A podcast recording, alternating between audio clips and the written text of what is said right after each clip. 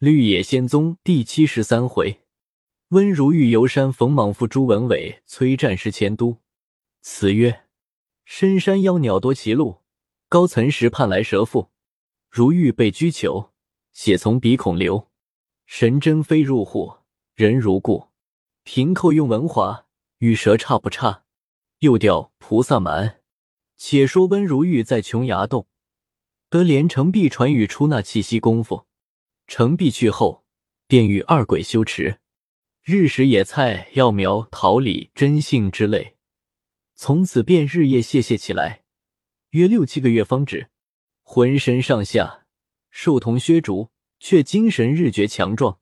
三年后，又从新胖起来。起先胆气最小，从不敢独自出动。四五年后，于出那气息之暇，便同二鬼闲游。每走百十里，不过两三个时辰，即可往回，心甚是得意。此后胆气一日大似一日，竟独自一个于一二百里之外，随意游览，领略那山水中趣味。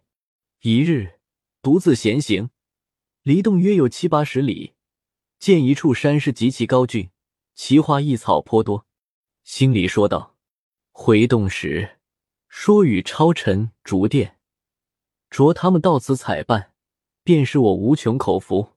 于是绕着山径，穿林拨草，摘取果实，走上北山岭头，见周围万山环抱，四面八方弯弯曲曲，通有缺口。心里又说道：这些缺口必各有道路相通，一处定有一处的山形水势，景致不同。我闲时来此，将这些缺口都游遍，也是修行人散闷事情一乐。正欲下岭，猛听得对面南山背后叽叽咕咕叫唤了几声，其音虽细，却高亮到绝顶。如玉笑道：“此声断非鸾凤，必系一翼鸟也。听他这声音，倒只怕有一两丈大小。与未必。”又听得叫了几声，叫前切近了许多。再看对山。乡里也不过七八十步，只是看他不见，四下一望，猛见各山缺口，具有大蟒蛇走来，有缸口粗细，长数丈者有水桶粗细，长四五丈者四后两三丈，一二丈，以及七八尺、三四尺，大小不等，真不知有几千百许，各羊头纤尾，疾驰而来，吓得如遇惊魂千里。见有几株大桃树，枝叶颇繁，急急的扒了上去，藏躲在那树枝中。四下偷看，见众蟒蛇青红白绿，千奇百怪，颜色不等。满山谷内，大小石缝之中，都是此物行走。如玉心胆俱碎，自己鬼念道：“我若被那大蟒大蛇不拘那一条看见，绝无生理。喜得那些蟒蛇。”无分大小，俱向对面南山下直奔。又见极大者在前，中等者在后，再次者更在后，纷纷攘攘，堆积的和几万条锦绳相似。少客又听得叫了几声，其音较前更为切近。再看众蟒蛇，无一敢摇动者，皆尽伏谷中。陡见对面山顶上走过一蟒头妇人来，身着青衣白裙。头红似火，顶心中有杏黄肉角一个，约长尺许，看来不过一钱粗细。又见那些大小蟒蛇，皆扬起脑袋，乱点不已，若叩首之状。自己又叹息道：“我今日若得侥幸不死，生还洞中，真是见千古未见之奇货。”只见蟒头妇人将众蟒蛇谱形一看，又在四面山上山下一看。又叫了几声，叫罢，将如玉藏躲的树用手连指了几指，那些大小蟒蛇俱各回头向北山看视，指着几指，把个如玉指的神魂若醉，双手握着树枝在上面乱抖。又见那蟒头妇人将手向东西分摆，那些大小蟒蛇各纷纷摇动，让出一条道路来。那蟒头妇人便如飞的从对面山跑来。向树前直奔，如玉道：“我活不成了。与未必，那莽头妇人已早到树下，用两手将树根抱住一摇，如玉便从树上掉下，被莽头妇人用双手接住，抱在怀中，复回旧路，一边跑一边看视如玉，连叫不已，大要是个喜欢不尽之意。如玉此时昏昏沉沉，也不知魂魄归于何地。少刻，觉得浑身如绳子捆住一般，又觉得鼻孔中有几条锥子乱刺，痛入心髓。猛然睁眼一看，见身在一大食堂内，那蟒头妇人已将身躯化为蛇，仍是红头杏黄脚，黑身子，遍身都是雪白的碎点，约一丈余长，碗口粗细。从自己两背缠到两腿，头在下，尾反在上，即用尾在鼻孔中乱刺，鲜血直流。他却将脑袋倒立起，张着大口吃滴下去的血。如玉看罢，将双睛紧闭，听死。正在极微破之际，觉得眼皮外金光一闪，又听得“叽”的一声，自己的身子便起倒了几下。急睁眼看时。那蟒头妇已长拖着身子，在食堂中分毫不动，身上若去了万斤重负，唯鼻孔中疼痛如前，仍是血流不止。乍见连城璧走来，将两个小丸子先急急向鼻孔中一塞，似将一大些的丸子填入口中。须臾，觉得两鼻孔疼痛立止，血亦不流。那大丸子从喉中滚下，腹内雷鸣。大小便一齐直出，又见程璧将他提出食堂，立即起一阵烟云，以身在半空中飘荡。片刻在琼崖洞前，程璧扶他入洞，二鬼迎着问道：“怎么是这样个形象？”如玉放声大哭，诉说今日游走情事。二鬼听了，锯个吐舌，又问程璧道：“二哥何以知我有此大难相救？”程璧道。我那里晓得，今日已是左近，大哥在后洞做工，猛然将我急急叫去，说道：“不好了，温贤弟被一莽头妇人拿去，在泰山烟谷洞石堂内，性命只在此刻。你可拿我戳木针，了绝此怪。又遇了我大小三丸药，吩咐用法，找我快去，快去！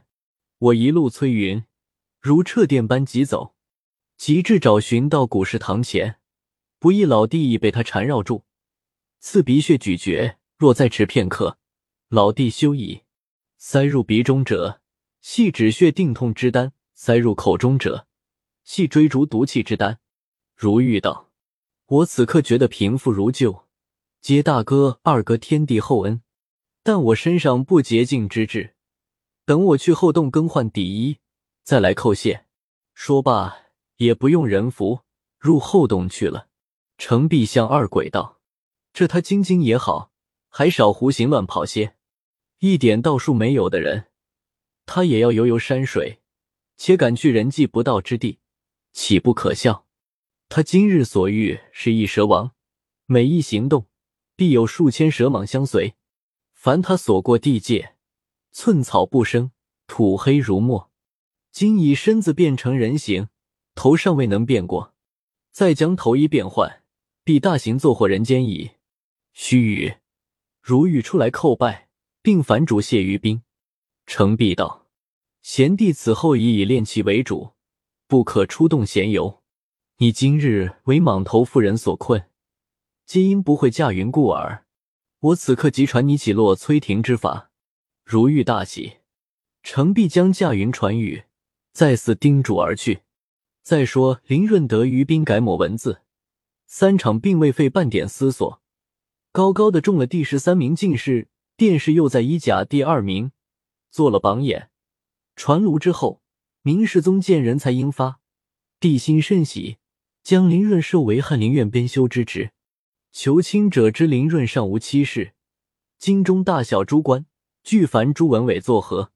文伟恐得罪下人，又推在林黛身上。本月文伟又生了儿子，心上甚是快乐，亦信于兵之言有验。这话不表。一日，明帝设朝，晨牌时分，接到浙江巡抚王叔的本章，沿街明汪直、徐海、陈东、麻叶四人，福海投入日本国为谋主，教引倭寇一幕妙美结州略县，残破数十处城郭，官军不能御敌。告急文书，屡资兵部。三四月来，总部回复，又不发兵救应。明帝看了大怒，问兵部堂官道：“你们为何不行奏文？”兵部堂官奏道：“小丑跳梁，地方官自可平定。因事小，恐烦胜率，因此未行奏文。”明帝越发怒道：“现今贼势已炽，而上言小丑二字耶？”兵部堂官据着交不议罪，孰不知皆是严嵩阻挠。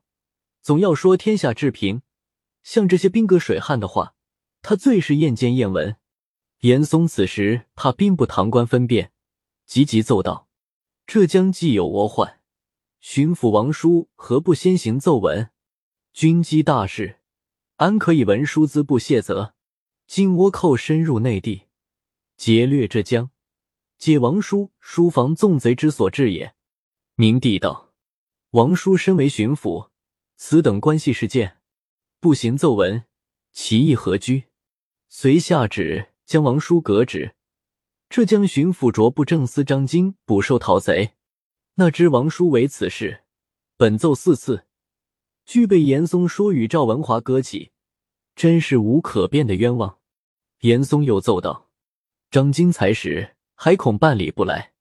工部侍郎赵文华文武兼全，名望素著，江浙人望他无异于你。在胡宗宪虽平时上诏无功，不过一时实践偶差。”究系大有才能之人，其圣上赦其前罪，录用两人，指日定奏其功。明帝便下旨，赵文华升授兵部尚书、都师征讨。又想起朱文伟身有权谋，加升督察院左迁都御史。胡宗宪授右迁都御史，一同参赞军务。于河南、山东二省拣选人马，行赴浙江，其江浙水陆诸军。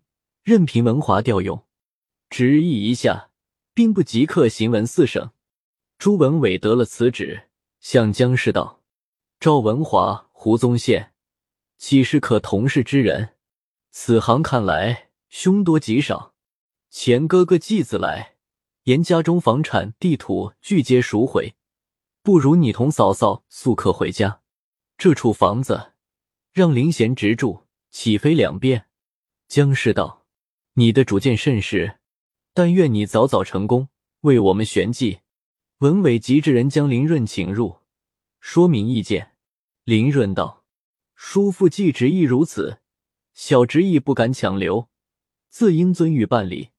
但赵文华倚仗严嵩之事，出去必不安静，弄起大是非来，干连不便。叔父还要着实留意。”正言间，家人报道。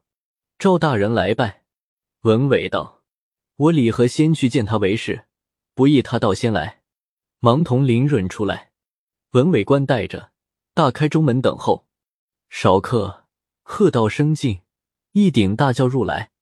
赵文华头戴乌纱，身穿大红仙鹤布袍，腰系玉带，跟随着黑压压许多人。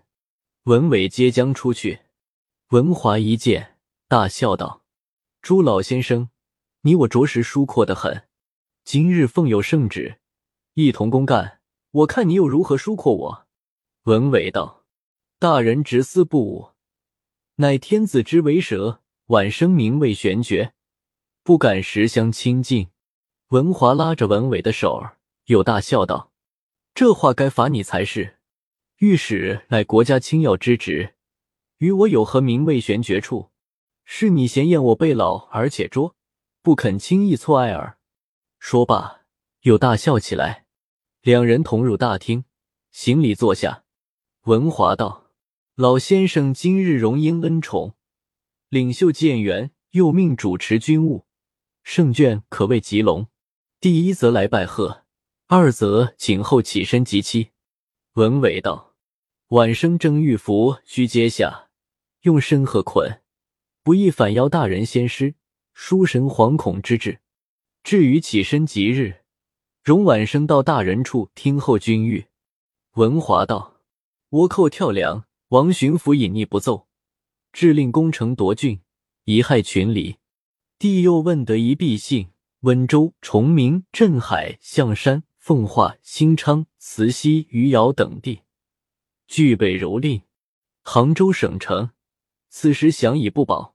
老先生平时上诏时，出无数奇谋，这几个倭寇自然心中已有定算。倘蒙不弃，可将机密好话儿先告诉我，庶可大家商同办理。说罢，又嘻嘻哈哈的笑起来。文伟道：“用兵之道，必须目睹贼人强弱情形，临机制胜，安可欲为选你？即平师上诏时，晚生亦不过谈兵偶众。”久之心无打算，倒要请大人其策只是后辈。文华掀着胡子大笑道：“我来请教你，你倒问起我来了。依我的主见，圣上灭寇心急，你我断不可在京中久延。今晚即收拾行李，明午便行起身。我已主兵部，连夜行文山东、河南二省，着两处各拣选禁卒各一万，先在王家营屯扎等候。”我们出了京门，不妨慢慢缓行。走到了王家营，再行文江南文武，着他们拣选水师，少了不中用，须得数万，会齐在扬子江岸旁等候。我们再缓缓游水路去，到那时另看风色。朱文伟道：“这省百姓日受倒悬之苦，如此单言，圣上见罪若何？”文华道：“倭寇之祸。”起于该地方文武不早防闲，穆金修说失了数处州郡，便将浙江全失。圣上也怪不到我们身上。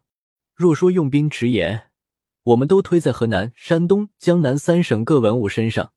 只说他们视同谋外，不早应付人马，兼之传之甲胄诸相不备。你我同胡大人三个书生，如何杀得了数万亡命力？文伟道。倘若倭贼残破浙江，趁势长驱江南，岂非我们养界成疮之过？文华大笑道：“你好过虑呀！浙江全省地方，水陆现有多少人马？巡抚、镇抚等官，安肯一矢不发，一刀不折，便容容易易放他到江南来？等他到江南时，我们大兵已全集在扬子江边，以数十万养精处锐之劲卒。”破那些日夜力战之皮贼，与摧枯拉朽何殊？此之彼知己，百战百胜之道也。说罢，又嘻嘻哈哈的笑起来。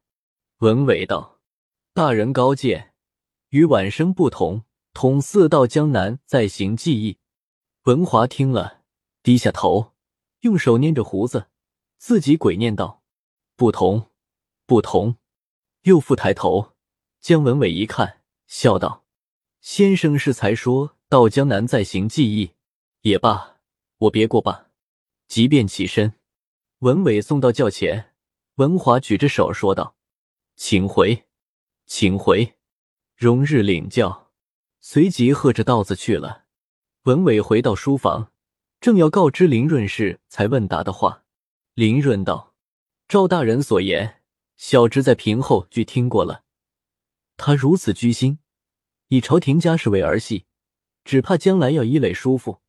文伟蹙着眉头道：“我本一介青金，承圣恩高厚，冷老伯栽培，得至今日，唯有尽忠竭力，报效国家。我既执司参赞，我亦可以分领人马，率众杀贼。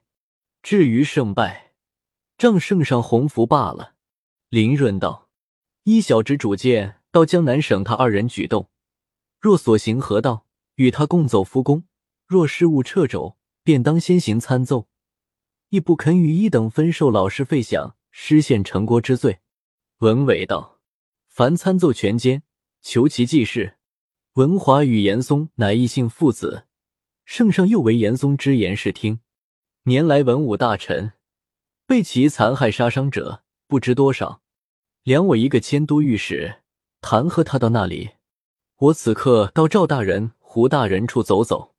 随即吩咐写了个晚生帖与文华，一个门生帖与胡宗宪，是为他曾做河南军门，在营中献策得官故也。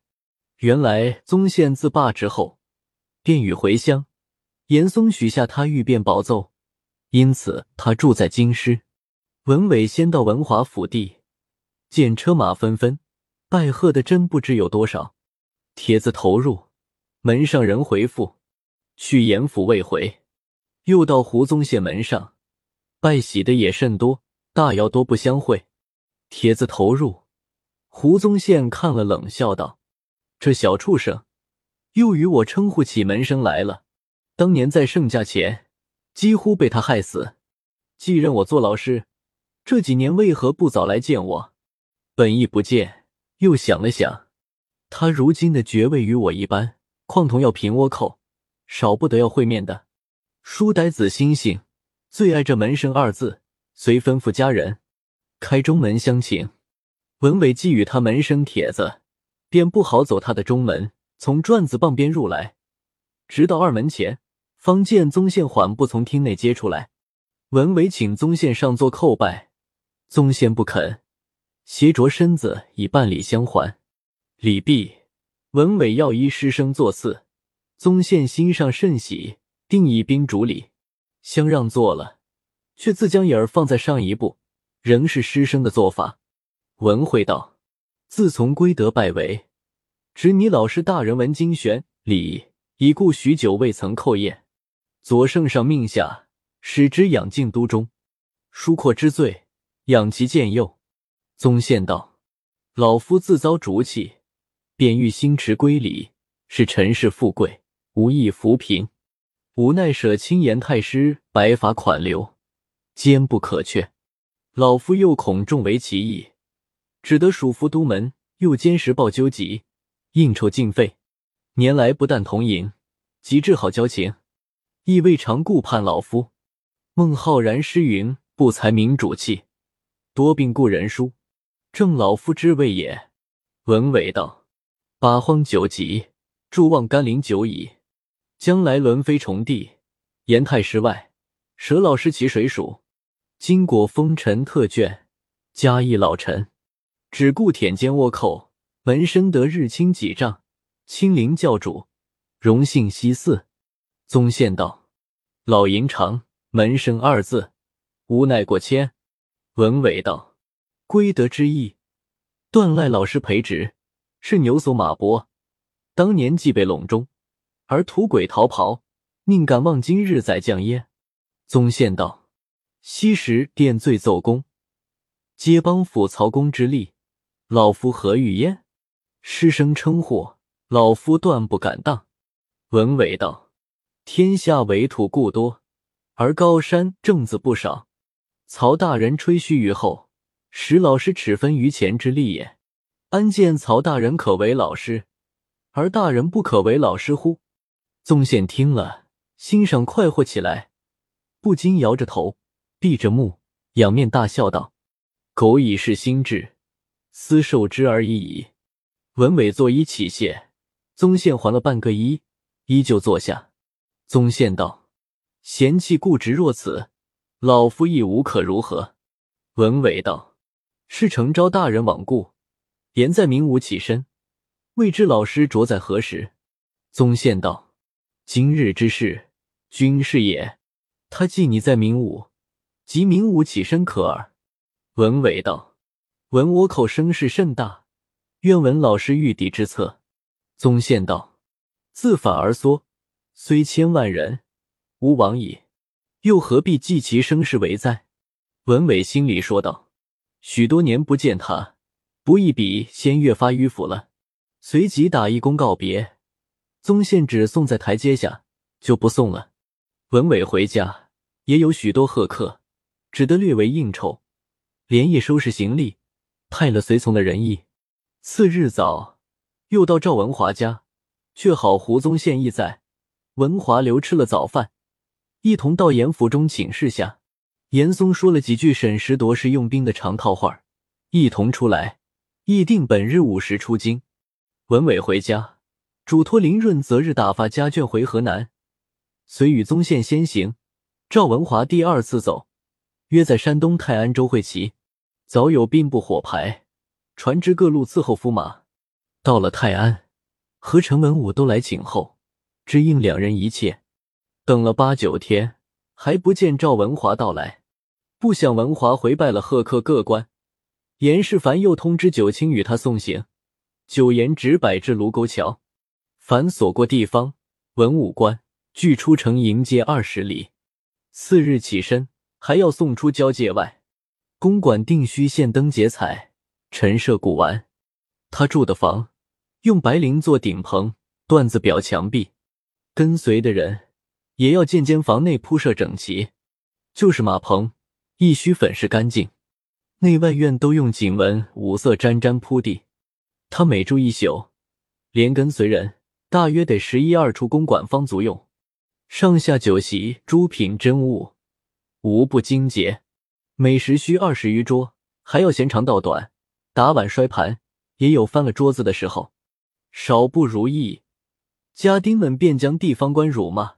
参格发遣的话，个个口中练得透熟，比几十只老虎还凶。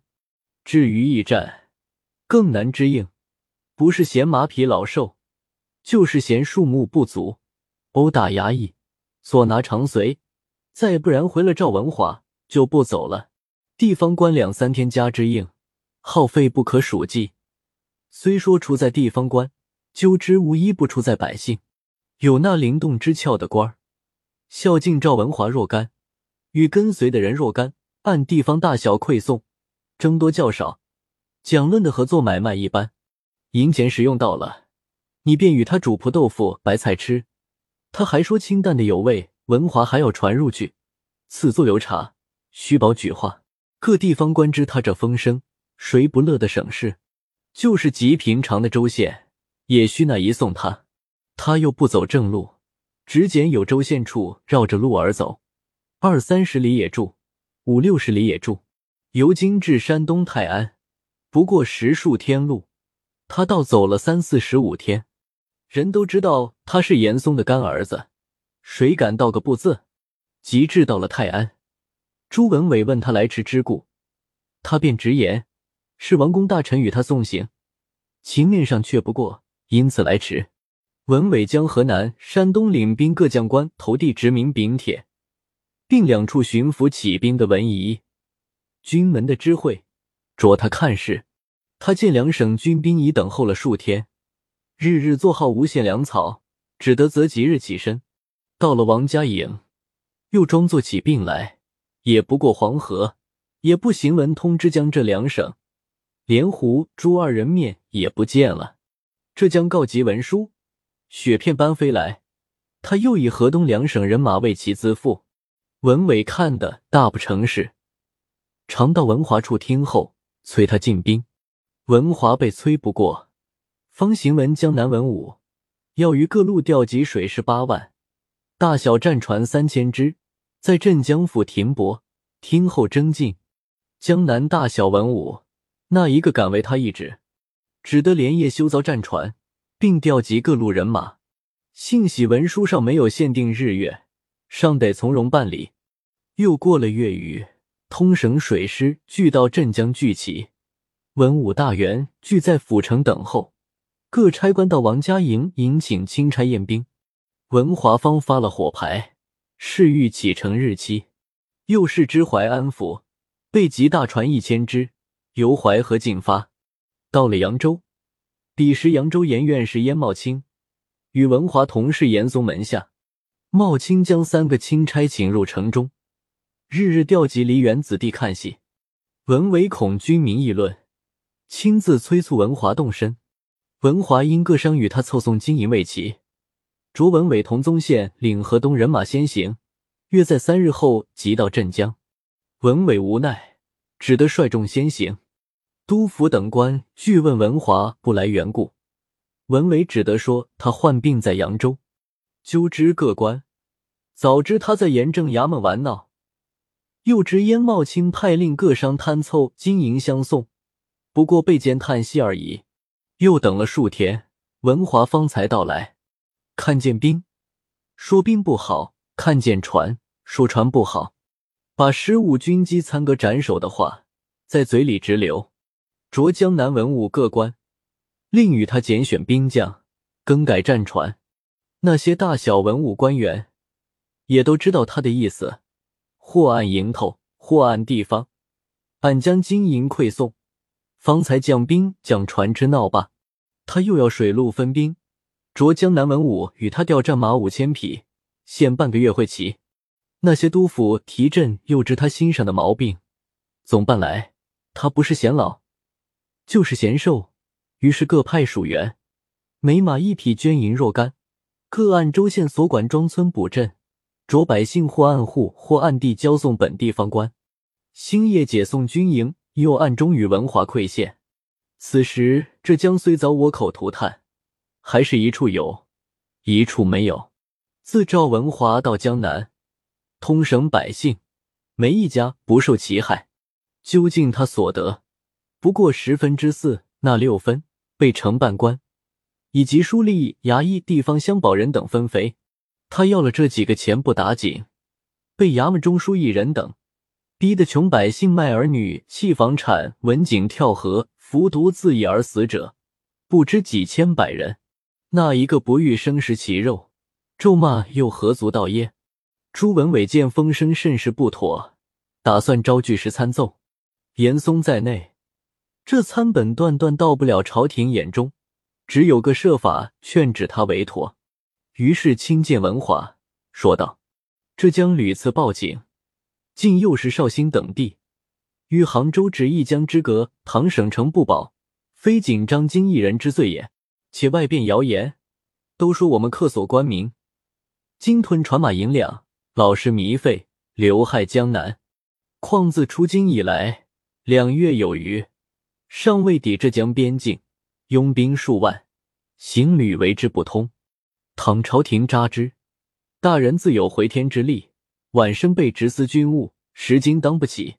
其大人速行起兵，尚未臣忠，下就灾离，真万代公侯之事也。赵文华听了，扬为吃惊道：“我们品端行节，不意外边竟作此等议论，深令人可怒可恨。”说罢，两只眼看着文伟，大笑道：“先生，请放开怀抱，你我谁非忧国忧民之人？两日后，必定有谋划请教。”文伟辞了出来，到胡宗宪处，将适才向赵文华的话详细说了一遍。宗宪大惊道：“嫌弃差矣，这话得罪他之至，这还得我替你挽回。赵大人他有金山般靠依。”我辈当此时，只喝饮醇酒，谈师傅，任他所为。怎么将外边议论话都说了？说罢，闭住眼，只是摇头。文伟道：“门生着赵大人见罪，总死犹生。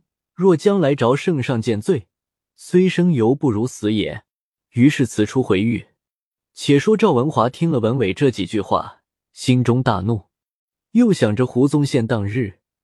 也是朱文伟在圣驾前参奏坏的，若不早些下手，被他参奏在前，虽说是有严太师庇护，未免又费唇舌。思索了半晌，便将伺候的人退去，提笔写道：“兵部尚书赵文华又迁都御史胡宗宪一本为参奏事。前浙江府陈王书纵寇养奸，废弛军政，致令倭贼攻陷这省府县等地。”始行奏报，蒙圣恩高厚，免死革职，命臣总督军马，协同迁都御史陈朱文伟、胡宗宪，舔灭丑类。臣奉命之日，夙夜兵精，唯恐有负重计。于五月日，星驰王家营地界，守候一月余，河东两省人马陆续方至。臣知倭贼势众，非一旅之师所能尽歼。玄行文江南文武调集水军，分两路进剿。臣在镇江暂行等候。又念这明日受图查，若似前军齐集，恐倭贼为患一身。因思朱文伟平时上诏时颇助谋友，令其先统河东两省人马，与这府张京会同御寇。臣所调江南水军一道，即行策应。奈文伟侍平师上诏微公，不屑听臣指使。陈胡宗宪亦屡促不行，积言二十余日，使辅臣张金全师败没，又将绍兴一带地方为贼抢劫，杀害官民无算。目今贼去杭州只一江之隔，倘杭州一失，而苏常二州势必震动。是张金丧失辱国之由，皆文伟不遵约束所致也。军机重物，安可用此桀骜不驯之源？礼和提参，请旨速行正法，为文武各员玩忽者戒，养其圣上前段施行。谨奏。赵文华写毕，差人将胡宗宪请来，向袖内取出参文伟的弹章，递与宗宪看。宗宪看罢，惊问道：“大人为何有此举动？且列诫明。”文华冷笑道：“朱文伟这厮，少年不达时务。”一味家多管闲事，方今倭寇正炽，帝意这府张京必不敢做事，自日夜遣兵争斗，为保守各府献计，就如两虎相搏，势必小死大伤。待其生而击之，则全自我矣。吾如文伟这蠢材，不识圆机，刻刻以急救这将坏造人儿，诚恐他胡乱独奏起来，我辈反落他后。当日大人被他几句话，将一个军门轻轻丢去，极明艳也。今请大人来一商，你我同在严太师门下，自无不气味相投。帝将尊会已开列在本内，未知大人肯抚存否？宗宪道：“程大人不弃，深感厚爱。只是这朱文伟是小弟门生，请将本内正法二字改为严处，何如？”文华大笑道：“胡大人真是长者，仕途中是一点忠厚用不得。只想他当年奏对师上诏话，那时师生情面何在？”宗宪道：“宁叫天下人负我罢了。”文华又大笑道：“大人书气过深，地道不好为傲，坏你众师生而亲仇怨之意，就将正法二字改为革职吧。只是太便宜他了。”宗宪急忙起身叩谢，文华道：“机不可谢，大人务要紧密。”宗宪道：“谨遵台命。”又问其本日期，文华道：“定于明早拜发。”宗宪告别，正是大难临头非偶然，此逢莽妇彼逢奸，贼臣妖物皆同类，毒害杀人总一般。